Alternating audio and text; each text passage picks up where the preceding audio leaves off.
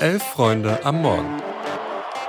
Da müssen wir von Anfang an wach sein. Hab zwei Kaffee getrunken. Kannst du einmal umrühren, bitte? Ein Wettbrötchen. Also wenn das ein Schiri ist, weiß nicht, Digga. Soll der Cornflakes 10 gehen, aber... Das ist kalter Kaffee. Sag ja Eier, wir brauchen Eier. Es ist Donnerstag, der 26. Oktober. Herzlich willkommen bei Elf Freunde am Morgen. Ich bin Luis und heute Morgen dabei ist Greta. Guten Morgen, Greta. Guten Morgen, Luis. Wir sprechen über den Auftritt vom BVB in Newcastle, über den Trubel bezüglich Martina Voss-Tecklenburg und haben einen kurzen Newsflash dabei, also viel Spaß. Ja, ich möchte ganz kurz, bevor wir starten, allen Hörerinnen und Hörern die Sorge nehmen. Ja, die Schalker haben einen Maulkorb verpasst bekommen und dürfen sich in dieser Woche nicht mehr öffentlich äußern. Äh, Grüße an Timo Baumgartel. Aber eine Schalkerin wird sich dem Ganzen natürlich todesmutig widersetzen. Dafür schon mal herzlichen Dank, Greta. Nur doof, dass wir jetzt halt gleich über den BVB sprechen müssen. Aber ja, was sollen wir machen, oder? Also ich sag mal so, wenn wir mal nicht über meinen desolaten Herzensverein sprechen müssen, dann nehme ich sogar mal den BVB in Kauf. Dann machen wir das. Und zwar, der BVB gewinnt gestern Abend bei der Hofnarrentruppe Saudi-Arabiens und triumphiert im Dauerregen vom St. James Park bei Newcastle United mit 1 zu 0. Und boah, also speziell in Halbzeit 1, da war das so ein richtig schönes Sesselliftspiel. Es war immer in Bewegung, es ging pausenlos hoch und runter, sehr viel Nervenkitzel vor dem, was dann als nächstes passiert. Das goldene Tor, das hat Felix Metscher kurz vor der Halbzeit erzielt vorbereitet, wirklich nach einer Monsteraktion von Nico Schlotterbeck. Ballgewinn in der eigenen Halbzeit, Sprint, Assist, das war sehenswert. Gezittert werden musste am Ende trotzdem. Allein in den letzten acht Minuten traf Newcastle dann zweimal die Latte. Ja, der BVB gewinnt also dieses Must-Win-Spiel, um weiter vom Achtelfinale träumen zu dürfen. Und ja, das Resultat passt ja auch wieder rein in diesen böse gesagt Ergebnisfußball der letzten Wochen der Dortmunder. War es denn fußballerisch für dich genauso knapp, wie das Ergebnis vermuten lässt, Greta? Eigentlich war es ganz genau so, wie er den Edin Terzic das auch angekündigt hatte. Weniger sexy, mehr Erfolg. Mhm. Also gerade die erste Hälfte war ja, wie du auch schon gesagt hast, ein richtig fröhlicher Schlagabtausch und die zweite war meiner Meinung nach dann ein bisschen lahmer. Von Newcastle kam nicht mehr ganz so viel und wenn, wie du auch schon gesagt hast, war immer der Pfosten, die Latte oder halt Kobel zur Stelle, der echt ein gutes Spiel gemacht hat, fand ich. Newcastle kann da natürlich ein bisschen mit dem Ergebnis hadern, aber, und du weißt, ich sage das ungern, der BVB-Sieg geht schon in Ordnung. Ja, finde ich auch. Und ich finde, man hat halt auch gesehen, dass Dortmund auch erneut, wie schon gegen Bremen, lange auch einfach fußballerisch echt überzeugt hat. Also das Offensivspiel, ja, das glich wiederum lange echt zu dem Vormittagsprogramm vom Kindergarten. Malen, malen, immer wieder malen. Der hatte so, so viele Abschlüsse, fast an jeder Aktion beteiligt, stand ja auch zuletzt ein bisschen in der Kritik. Ja, aber irgendwie bekommt man das Gefühl einfach nicht los bei diesem BVB und ich weiß, wie bescheuert ich dabei klinge. Die sind so erwachsen geworden. Die sind mhm. nicht mehr mhm. so grün hinter den Ohren. Die gewinnen jetzt einfach Spiele, die sie ja in den letzten Jahren verloren hätten. Und wenn ich jetzt BVB-Fan wäre, also das wäre mir deutlich lieber als geiler Fußball, aber dafür weniger Erfolg. Ja, also ich würde momentan beides nehmen, aber wir sind mhm. hier ja nicht beim Wunschkonzert. Ich stimme dir aber total zu. Also der BVB hat, wenn man jetzt mal auf die Bundesliga guckt, zum Saisonbeginn ja nicht unbedingt fußballerisch überzeugt oder da irgendwas auf den Platz gezaubert. Von der Champions League mal ganz zu schweigen. Aber mhm. Ein paar Wochen später und die stehen total souverän auf Platz 4, punktgleich mit den Bayern, nur ein Punkt hinter Stuttgart. Und ja, das ist jetzt auch eine Phrase, aber als Spitzenmannschaft gewinnst du heimlich still und leise dann halt auch so ein paar unansehnliche Spiele und bleibst obendran. Ich, also ich glaube trotzdem nicht, dass die jetzt Meister werden, aber mhm. vielleicht reicht es ja doch, um die Gruppenphase in der Champions League zu überstehen. Ja, ich bin, ich bin auch gespannt und struggle immer noch so ein bisschen damit, wie ich die ein ordne, obwohl ja. sie eigentlich die letzten Wochen so überzeugend waren. Und mehr zum Spiel, so viel noch vorab, das hört ihr natürlich auch heute im Themenfrühstück um 11.45 Uhr findet ihr das in diesem Podcast-Feed. Da quatsche ich dann mit dem geschätzten Kollegen Tim Jürgens. Aber Greta, lass uns mal weiterspringen. Wir müssen uns mal wieder dem DFB widmen.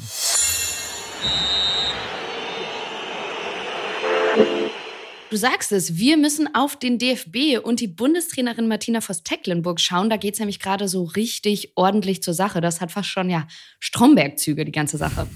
Aber von vorne. Also, nach der verkorksten WM sollte es ja eine Aufarbeitung geben von DFB und dem Trainerinnenstaff. Die konnte nur zum Teil erfolgen, weil Martina Voss-Tecklenburg dann ja krank geschrieben wurde. So richtig wusste man nicht, was sie hat. Aber ja, ihr Mann, der hat der Bild-Zeitung fröhlich Auskunft gegeben und das klang alles so ziemlich nach Burnout. In der Zeit äh, stand dann Britta Karlsson, die Co-Trainerin, an der Seitenlinie. Jetzt hat ja interimsweise Horst Rubesch übernommen. Ja, und plötzlich tritt MVT öffentlich auf bei einem Kongress für Zahnärztinnen. Da musste der DFB dann erstmal klarstellen, dass sie gar nicht mehr krankgeschrieben ist, sondern sich im Erholungsurlaub befindet. Und ja, auch MVT musste oder hat dann erstmal so ein Statement bei Instagram veröffentlicht. Und mhm. kurz gesagt, ah, so richtig glücklich klang das alles nicht. Ich würde sagen, bevor wir jetzt aber diskutieren, äh, lassen wir doch mal einen anderen Experten zu Wort kommen. Wir wollten nämlich von Noah Platschko wissen, wie verhärtet die Fronten zwischen MVT, DFB und Spielerin wirklich sind. Und äh, ja, Noah hat uns da mal einen kleinen Einblick gegeben. Er berichtet für T-Online über die deutschen Nationalmannschaften. Und das weiß er gerade zu berichten. Ich kann mir nicht vorstellen, dass Martina Voss-Tecklenburg als Bundestrainerin zurückkehren wird da sind die Fronten mittlerweile einfach ähm, zu verhärtet. Ähm, die Kommunikation zwischen Verband und Voss Tecklenburg, die äh, läuft aktuell nur noch über Anwälte ab. Äh, es soll bald ein Treffen geben äh, zwischen ja, Martina Voss Tecklenburg und Geschäftsführer Andreas Rettig, aber in meinen Augen geht es da dann nur noch um die Auflösung des bestehenden Vertrags bis 2025. Es hatten so viele Spielerinnen die Chance, sich pro Martina Voss-Tecklenburg zu äußern und zu sagen, wir vermissen sie, wir wollen, dass sie wieder zurückkommt. Ähm, mir ist keine Spielerin bekannt, die sich für eine Rückkehr ausgesprochen hat und das spricht in meinen Augen Bände. Ja, eine klare Haltung. Also von Noah würde man sich so auch vom DFB teilweise wünschen. Außerdem nicht vergessen, oder was ich auch noch spannend finde, Birgit Prinz, die langjährige Teampsychologin, die hat ja letztens auch ihren Rücktritt damit ja, begründet, dass sie gesagt hat, diese Mannschaft, die benötigt einfach einen Neustart. Und mich haut bei dieser ganzen Sache immer noch dieser große Kontrast um. Also diese fantastische EM im letzten Jahr, Voss Tecklenburg als Sommermärchenmacherin, danach gefühlt auch eine der meistgeschätztesten und ich würde auch sogar sagen beliebtesten Personen im deutschen Fußball gewesen, ja. weil sie in Interviews immer ganz offen war, ganz ehrlich, sehr gesprächig. Dann kam diese Katastrophen-WM und plötzlich ist die Kommunikation der Knackpunkt, dass sie nicht mit den Spielerinnen spricht.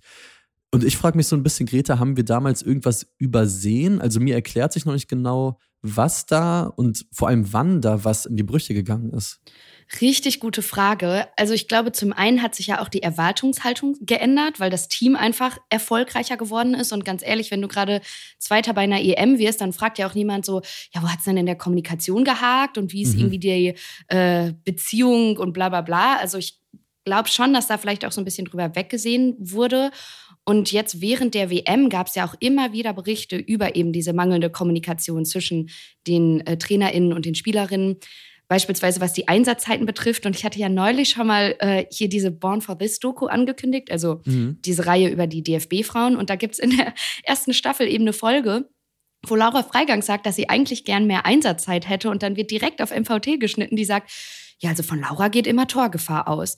Und sie wird aber trotzdem nicht aufgestellt. Und ich finde, man kann da jetzt nicht zu viel raus ableiten, aber gleichzeitig würde ich sagen, dieses ganze Kommunikationsding ist in dem Sinne vielleicht nicht unbedingt was ganz Neues. Ja, und vor allem hat Laura Freigang jetzt ja auch äh, Noah, den wir und den ihr eben gehört habt, ein Interview gegeben bei T-Online und da auch ja, deutlich gesagt, dass sie eben nicht zufrieden mit ihrer Reservistinnenrolle war und dass sie sich durchaus auch mehr Kommunikation gewünscht hätte.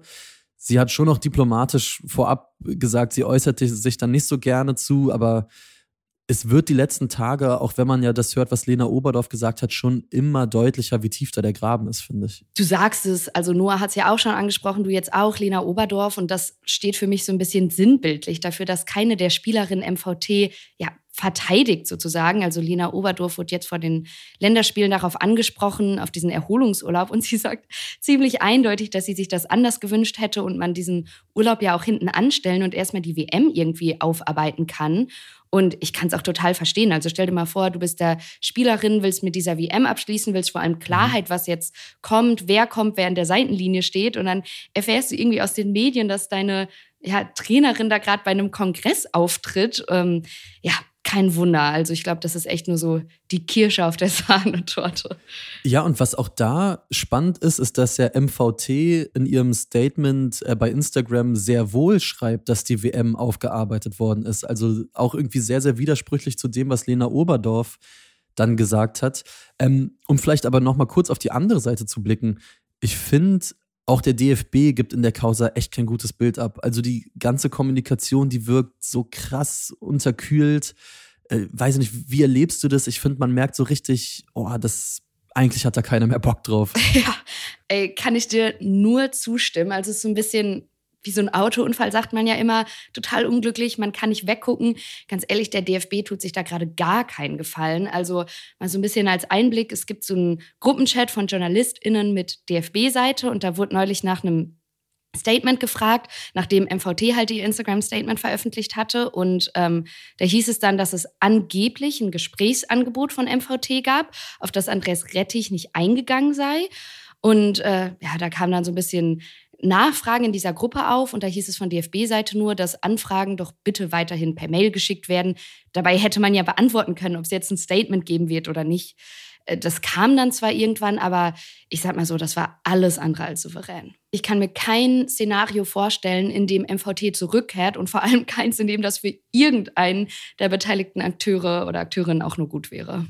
Wir sind auf jeden Fall gespannt und verfolgen das und haben zum Abschluss jetzt noch ein paar News und einen Ausblick für euch. Ja, schlechte Nachrichten, die gibt es nämlich für Sandro Tonali. Der ist ja Spieler von Newcastle United und der spielte jetzt zwar noch gegen den BVB. Der wird in den nächsten zehn Monaten vermutlich aber nicht mehr wirklich viel beziehungsweise gar kein Fußball spielen, denn der Italiener wurde laut Fabrizio Romano zu einer Spielsperre von zehn Monaten verdammt. Tonali, der ist ja in den neuesten Wettskandal des italienischen Fußballs verwickelt und gab ja bereits zu, während seiner Zeit bei der AC Milan gewettet zu haben. Allerdings laut eigener Angabe nur auf Spiele, bei denen er eben nicht selbst beteiligt war. Ja, gegen den BVB durfte er noch spielen, weil die UEFA scheinbar noch nicht alle Details klären konnte. Laut der britischen Times wollte die UEFA das Urteil eigentlich noch vor Anpfiff offiziell machen. Zeitlich hat es aber nicht mehr geklappt. Also irgendwie so ein bisschen Deadman Walking, ganz komisch, den da auf dem Rasen gesehen zu haben, fand ich. Absolut. Europäischen Fußball gibt es aber auch heute Abend natürlich noch und das gleich dreimal mit deutscher Beteiligung. Wir haben um 18.45 Uhr den SC Freiburg. Die müssen in der Europa League in Serbien gegen Baka Topala ran. Das ist kein Sausalitos Drink, das ist ein Fußballverein. Um 21 Uhr spielt dann Leverkusen gegen Karabakh. Und zur gleichen Zeit empfängt die Eintracht aus Frankfurt in der Conference League den HJK Helsinki. So rum. Dann so gibt's, wie gesagt, um 11.45 Uhr das Themenfrühstück hier im Podcast-Feed. Und dir, Luis, und euch wünsche ich einen guten Start in den Tag und einen schönen Fußballtag. Dir auch, Greta. Mach's gut. Ciao, ciao.